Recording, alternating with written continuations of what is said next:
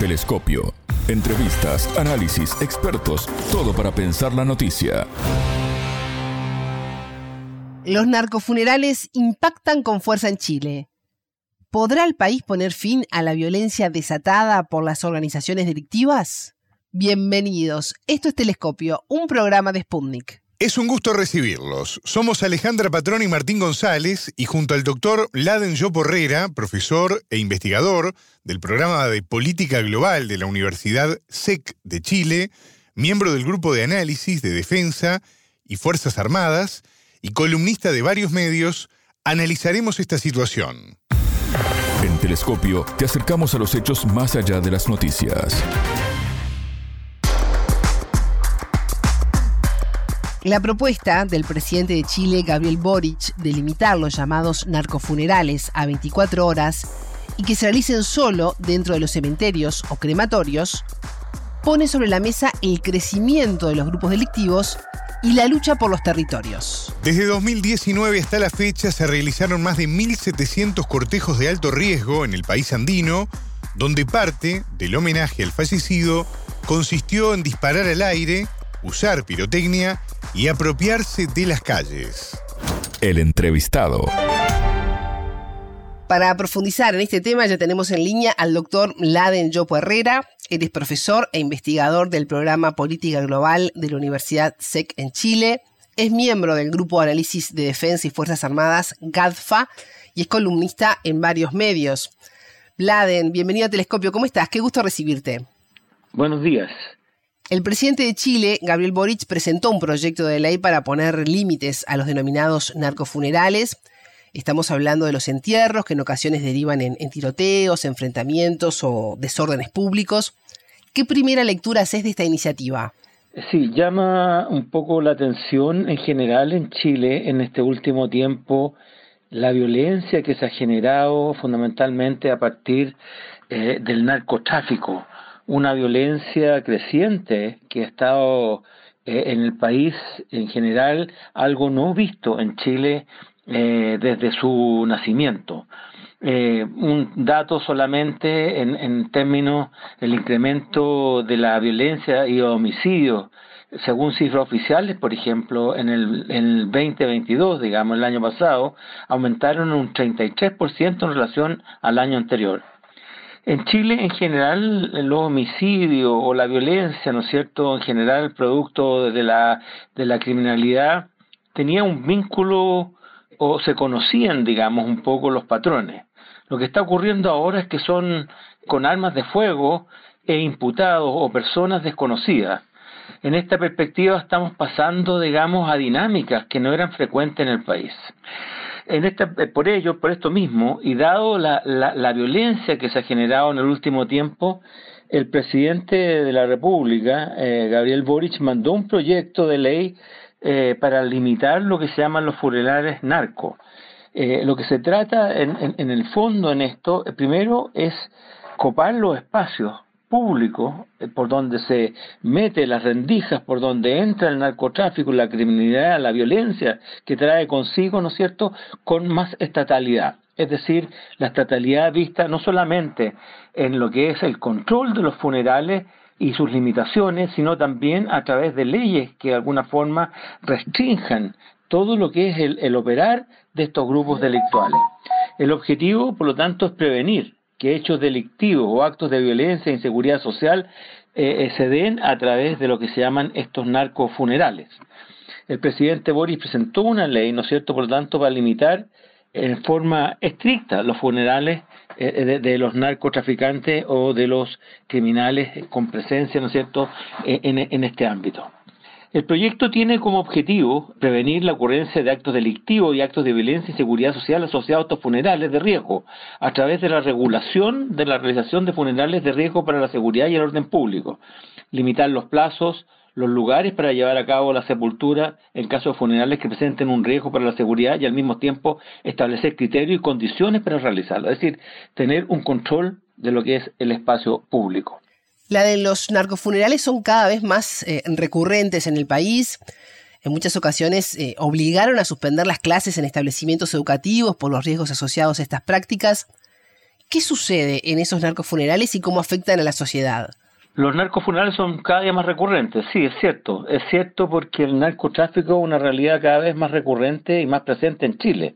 Eh, inicialmente, eh, el narcotráfico, evidentemente hay ciertos datos que lo llevan incluso a la década de los 40, pero eran elementos bastante, estamos hablando de hace 80 años atrás, un poco más, digamos, eh, eran personas, digamos, en un mercado contrabando que se juntaban con seda y otro tipo, digamos, de delito, el comercio de robo, reducción de especies, es decir, era un elemento de crimen menor.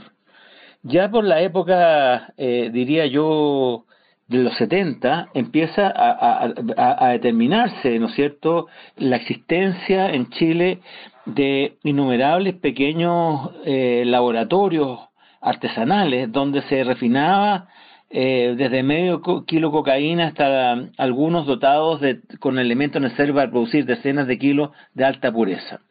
En 1971 recién eh, se empieza a ver una presencia ya, ya más oficial eh, en términos del narcotráfico, cuando informó que el número de, laboratorios, informó el año 71 que el número de laboratorios eh, iba aumentando enormemente. Las organizaciones mafiosas internacionales ya pues poseían eh, en esta perspectiva elementos, digamos, que estaban tenían presencia en el país. En el caso hoy día, digamos, los narcofunerales están muy ligados a lo que son la globalización del crimen organizado y por fundamentalmente de las organizaciones mafiosas internacionales que ya poseen, ¿no es cierto?, elementos eh, de, internacionalización, ¿no es cierto?, donde abren nuevos mercados en diversos países.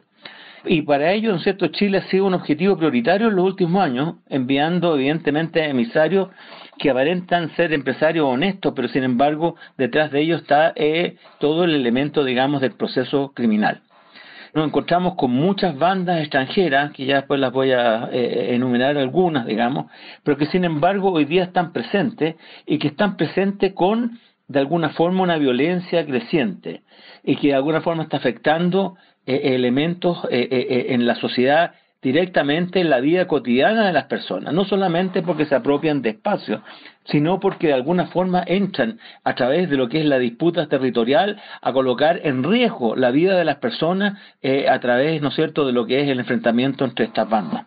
Por lo mismo, digamos, estos narcofunerales, o, o, en el fondo lo que son las bandas que están detrás de estos narcofunerales, hay una política en general global del Estado para tratar de restringirle los espacios restringirle no solamente los funerales, ¿ah? aquí también estamos hablando del tema, por ejemplo, de todo lo que son eh, eh, las, las animitas o recuerdos o formas o formatos que de alguna forma los vayan representando y los vayan de alguna forma enarbolando. En el caso, eh, se han destruido casas, digamos, de narcotraficantes, se han destruido lo que llaman de alguna forma ánimas, que son construcciones donde se les recuerda, etcétera, etcétera. Repasaba más temprano algunas cifras y desde mayo de 2019 a la fecha se han registrado más de 1.736 funerales de este tipo, deteniendo la policía más de 1.302 personas acusadas de delitos en este contexto. ¿Cuál es la dimensión del problema? Bueno, este es un problema global. Este es un problema global. Este es un problema donde Chile ya es parte, ¿no es cierto?, de la red internacional del narcotráfico no solamente a través de lo que son distintas organizaciones, digamos, de carteles que están presentes, algunos carteles mexicanos, colombianos, el, el Tren de Aragua de Venezuela, hay carteles de Montenegro, por ejemplo, hay eh, eh, carteles, organizaciones de mafia de, origen marroquí. Es decir, estamos viendo, digamos, hoy día una relación entre el crimen interno, eh, entre la violencia interna y, el, desarrollo, digamos, de lo que son los elementos delictuales con la relación, ¿no es cierto?, en la internalización con mafias internacionales. Estamos viéndolo con una globalización que de alguna forma eh, está permitiendo esto. Precisamente Chile hoy día es un punto de embarque importante, no solamente, solamente de embarque, sino también de procesamiento y embarque, ¿no es cierto?, de droga hacia Europa fundamentalmente y también bueno a Estados Unidos.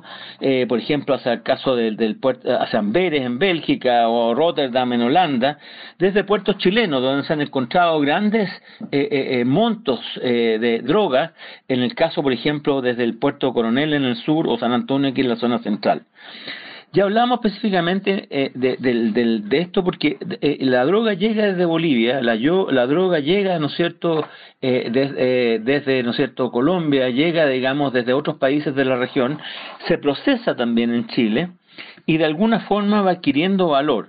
Un kilo de cocaína cuesta 3.500 dólares en Chile, el cloridato ya procesado vale 10.000 y en Europa estamos hablando de 100.000 dólares. Bueno, Estamos hablando de ese tipo de cosas. En Chile en el último tiempo también tenemos presencia de lo que son las drogas sintéticas y fundamentalmente algunas asiáticas, ¿no es cierto? Eh, en ese sentido, en el 2021 eh, se requisaron, se incautaron 6.000 pastillas de distintos tipos de droga, éxtasis y otros. Ya el 2022 estamos hablando de medio millón de, de dosis. Entonces, el hecho del narcotráfico es una realidad que está afectando directamente a la población chilena, está afectando al país, está afectando a la autoridad y está afectando a la gobernabilidad propiamente tal. Los funerales narcos son un fenómeno que preocupa en Chile y que antes no se veían con tanta frecuencia. ¿Considerás que son una señal del control de territorio por parte de las bandas? Sí, y yo creo que con la globalización en general con las tecnologías nuevas que se están usando en general, con la revolución científica tecnológica, el control del Estado frente a la realidad social, frente a la geografía social, es más problemática. Es más problemática eh, el producto de que hoy día se han hecho más estrechos los espacios, la capacidad de movilidad es mayor, la capacidad de información, la capacidad de transgredir, por lo tanto, es mayor. Y en esa perspectiva se ha convertido evidentemente en un problema nacional y del control del territorio por parte de bandas.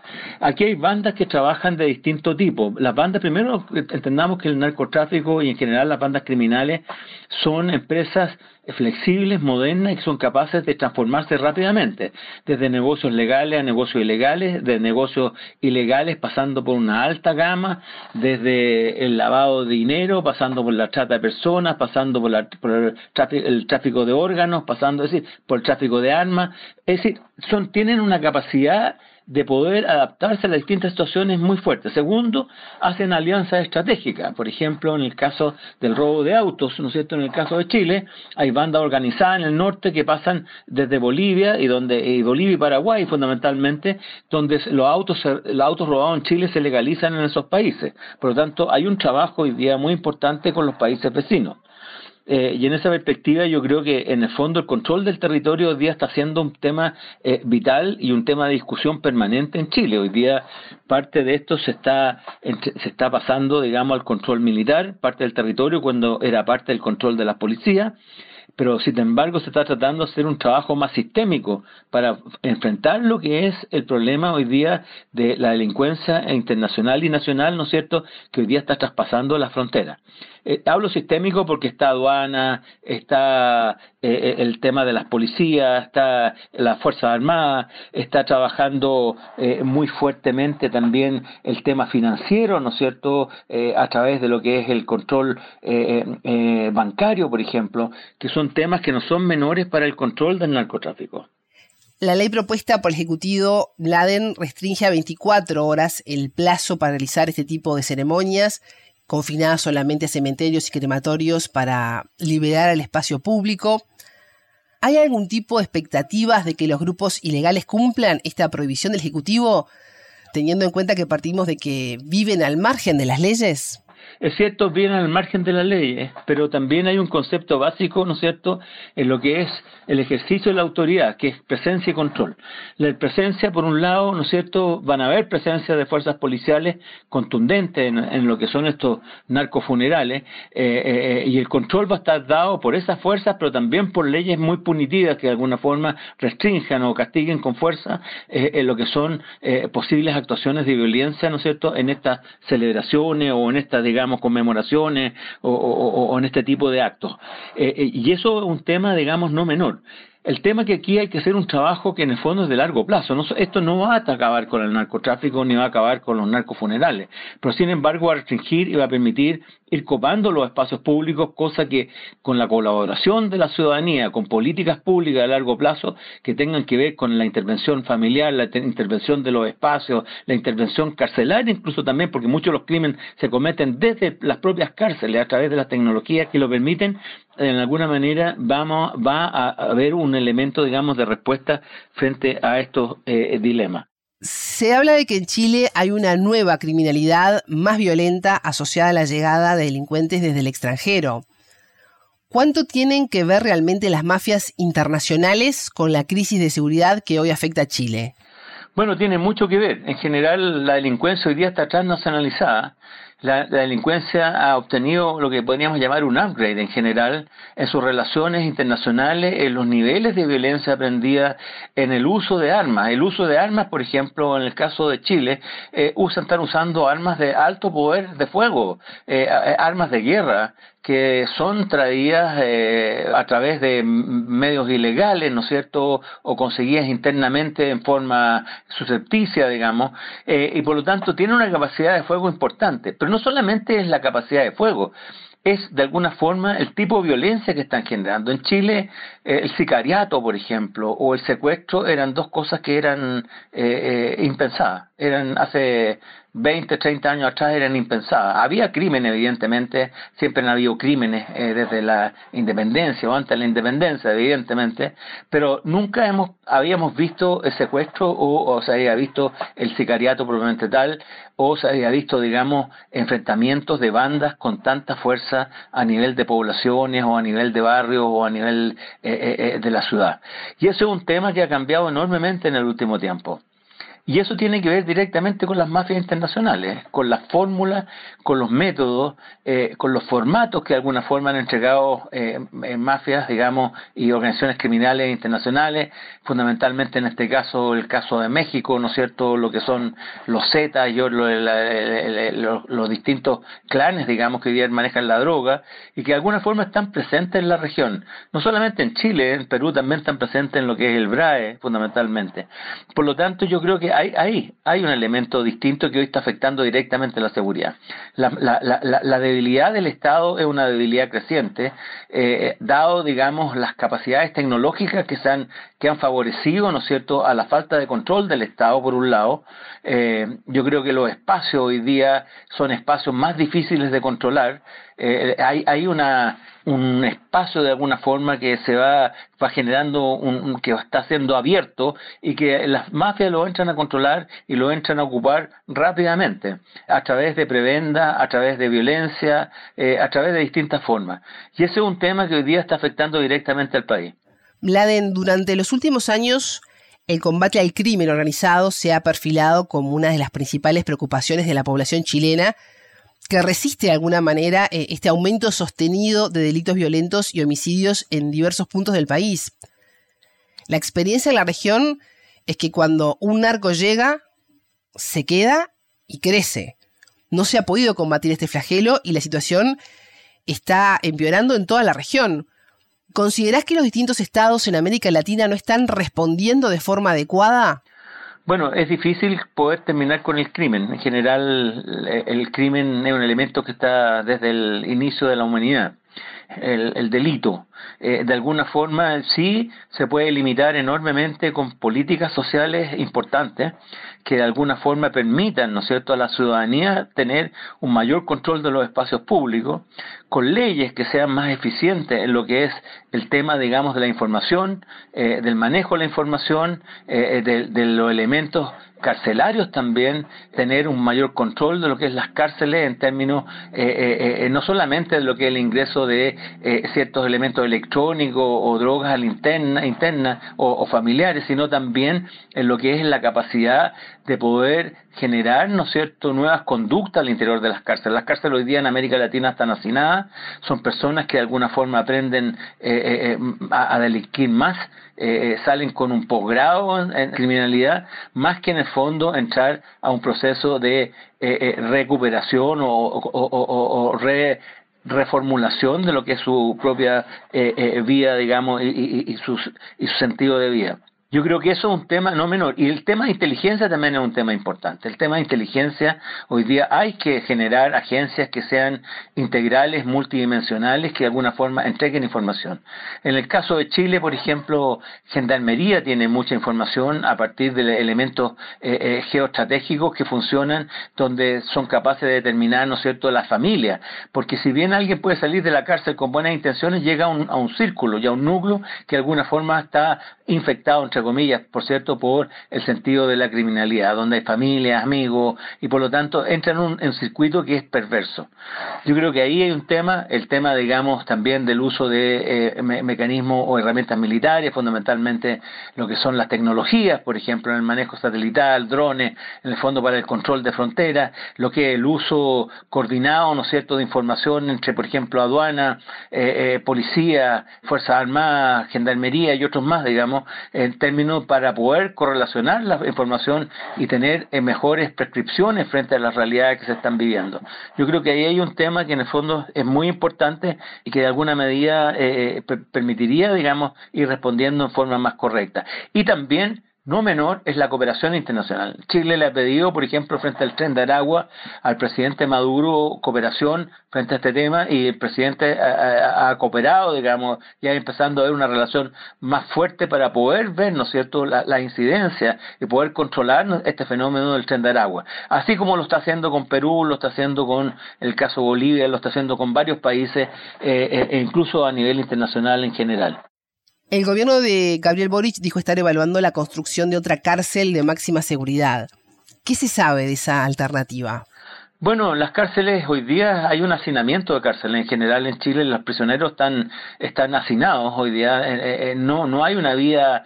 La vida en la cárcel hoy día es bastante inhumana. Yo diría que en toda la región ¿ah? no es un tema de Chile nomás y quizás a nivel mundial a veces es peor.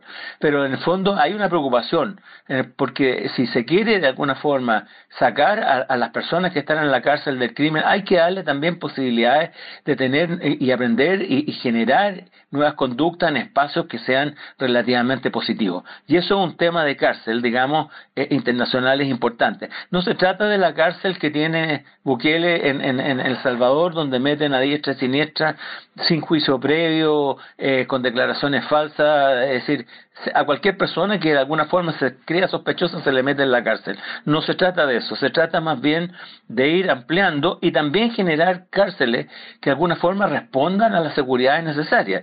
Hay hoy día capacidad, digamos, de la delincuencia con alto poder de inteligencia, alto poder de fuego y alta posibilidad, ¿no es cierto?, de poder liberar a lo que son eh, sus cabecillas a veces de recintos carcelarios. Y eso implica tomar nuevas decisiones y, y empezar a ver, digamos, la posibilidad de contrarrestar, de tener respuestas que de alguna forma seguricen lo que son las decisiones del propio Estado. Vladem, ¿y qué puede aprender Chile de otros países latinoamericanos a la hora de combatir el crimen organizado? Uno, yo creo que lo más importante es que el crimen eh, no se puede combatir solamente con fuerza. Aquí no se trata de involucrar a las Fuerzas Armadas, por ejemplo, que no están a veces acondicionadas para combatir el crimen organizado, eh, fundamentalmente porque son fuerzas que están eh, para combatir un enemigo similar, en el caso, digamos, eh, es distinto al, concepto de crimen organizado o delincuencia interna. No quiere decir que no puedan colaborar, evidentemente siempre pueden colaborar como parte de las capacidades del Estado, a través de distintas formas. Segundo, son susceptibles de alguna forma de ser corrompidas, digamos, por el narcotráfico. Es decir, ¿quién aguanta un cañonazo de un millón de dólares, digamos, en este caso 100 mil dólares bastaría a veces, o 50 mil, en el fondo, para dar vuelta la cabeza y no mirar dónde están sucediendo los hechos.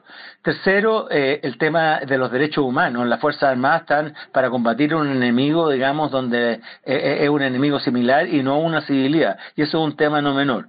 Yo creo que ahí hay un tema que se puede aprender directamente del caso de México.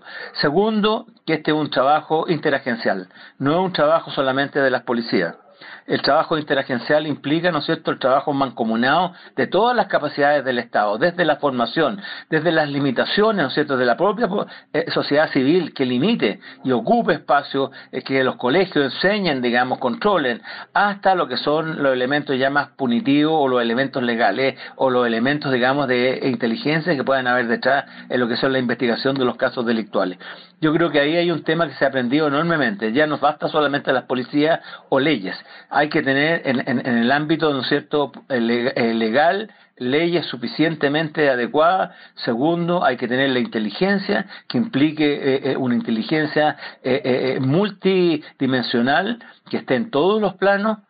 Tercero, yo creo que hay que tener es importante tener una mirada, digamos, de largo plazo, que este es un tema que va a tomar bastante tiempo en tratar de controlarlo adecuadamente y yo creo que también el tema internacional no es un tema menor. Yo creo que esto es un tema que debería de alguna forma ser una de las prioridades de la agenda internacional producto de lo que está sucediendo. Aquí hay una discusión vieja que viene del tiempo de los 60, 70, digamos, que dicen si no hay demanda no hay oferta. Evidentemente, ahí hay un tema no menor.